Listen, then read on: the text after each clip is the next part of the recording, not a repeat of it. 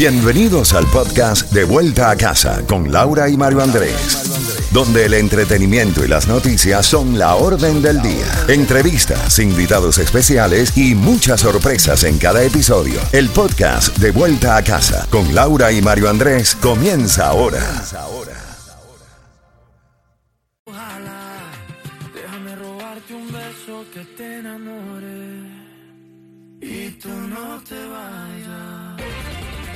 Z92, toda la música y todas las noticias a las en punto y a las y 30 de cada hora. Estás en sintonía de De Vuelta a Casa y tenemos ya el resumen de las noticias. Antes, temperatura actual 80 grados, la mínima para esta noche estará en los 71 y Mario sí estará lloviendo mañana. Mañana martes un 50% de precipitaciones. El miércoles va a continuar la lluvia un 60% por lo que el resto de la semana hasta el viernes que tenemos un día soleado. Ese es el pronóstico hasta el momento, pero sí se esperan lluvias en lo que es el sur de la Florida.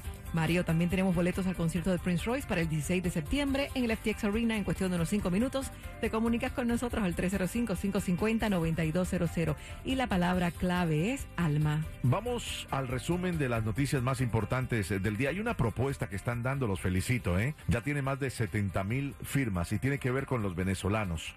Es llevar a los venezolanos a lo mismo que tienen los cubanos, que es la ley de ajuste cubana. Ahora sería buscar que se haga una ley de ajuste venezolano. Vamos a tener en próximos programas porque hay un camino largo por recorrer a sus organizadores. Es una organización sin ánimo de lucro. La misión de la ley de ajuste venezolano.org, si se quiere unir amigo venezolana, amigo o amiga o amigo venezolano, tiene que entrar a ley de ajuste venezolano.org. Necesitan medio millón de firmas en los próximos meses para presentar el proyecto al Congreso de los Estados Unidos. ¿Cómo se hace esto? En tres líneas, ¿no? El Congreso, la Cámara Baja, en el Senado y también a la presidencia es llamando, escribiendo y es, escribiendo una carta y haciendo un email. Es un camino largo. Los cubanos lo tienen desde 1966 pero están buscando que todos los venezolanos que han llegado desde eh, diciembre 31 del año 2021 tengan la opción de optar para la ley de ajuste venezolano. Cuando llegue esto a ser una realidad, si lo es, esperemos que sí,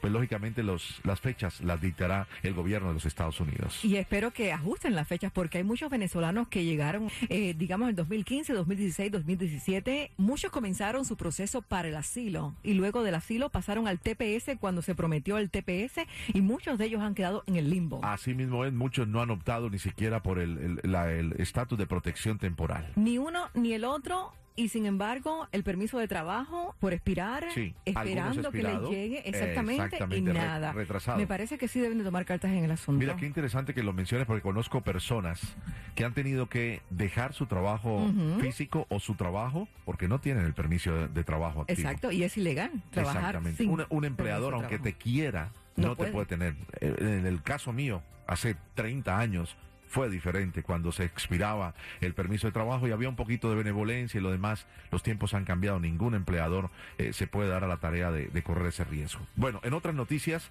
tengo rapiditas la muerte de Ricardo Alarcón, uno de los, eh, digamos, los voceros grandes eh, del dictador Fidel Castro. Ha pasado sin pena ni gloria. Muchos le dieron un paso así. Ni siquiera estuvo en los primeros titulares de la prensa eh, cubana la muerte de Ricardo Alarcón.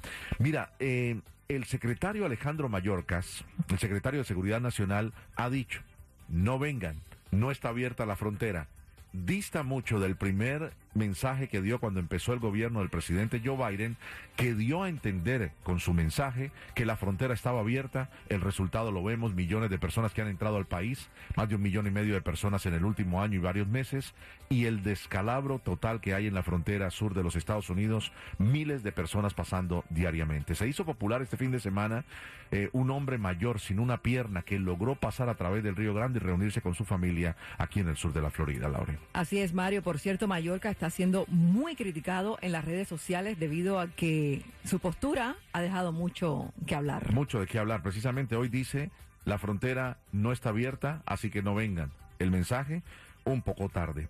Dicen que Putin tiene cáncer y Parkinson. Se han analizado todos estos videos donde se le ve agarrándose fuertemente de una silla como para controlar el movimiento que es involuntario de una persona afectada por el Parkinson, pero también se habla de cáncer. Lo que se dice es que el hombre fuerte de Rusia, Putin, podría haberse obligado, Dios lo oiga, a ceder temporalmente, ojalá sea del todo, el poder eh, de la guerra en Ucrania y que deje el poder en Rusia. Sabemos que los otros son mucho más sensatos y tendrían sensatez de parar esta carnicería que hay en Ucrania, Laura. Bueno, según The Daily Mail, Putin tendría cáncer abdominal y Parkinson hace 18 meses Mm. y según estos informes, Moscú viene retrasando la cirugía Mario programada originalmente era para la segunda quincena de abril. Y, co- y coinciden mucho los, los términos de los tiempos porque eh, durante la pandemia no se reunía con nadie, no le gusta que le entregue la comida a absolutamente nadie, las reuniones son súper distantes y mucha gente decía, le tiene terror al coronavirus. No,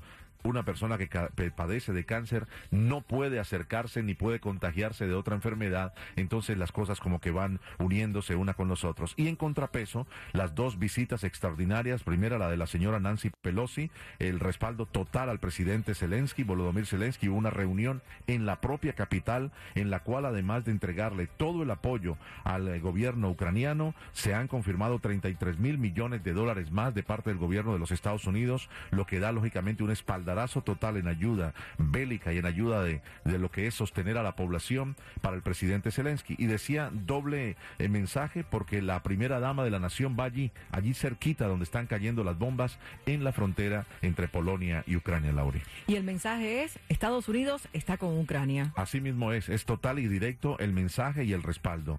Pero el que sí está en graves problemas es el canciller ruso. Sergei Lavrov se atrevió a decir que Hitler tiene o tenía sangre judía. Claro, le faltó decir coma en sus manos por todo lo que realizó, ¿no? En la, en la, en la persecución eh, de los judíos. Pues este hombre, que resulta ser que es el vocero de Vladimir Putin, se atrevió a hacer estos comentarios de- como ministro de Relaciones Exteriores y lo han considerado una declaración imperdonable en Israel e indignante como un terrible error histórico.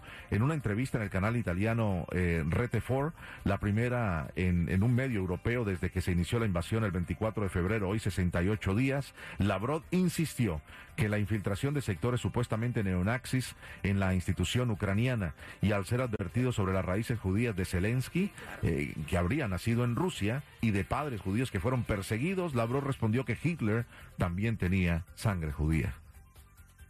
Y vamos ahora al 305-550-9200 para entregar esos boletos al concierto de Prince Royce. Palabra clave, la tienes. El momento de llamar es ahora.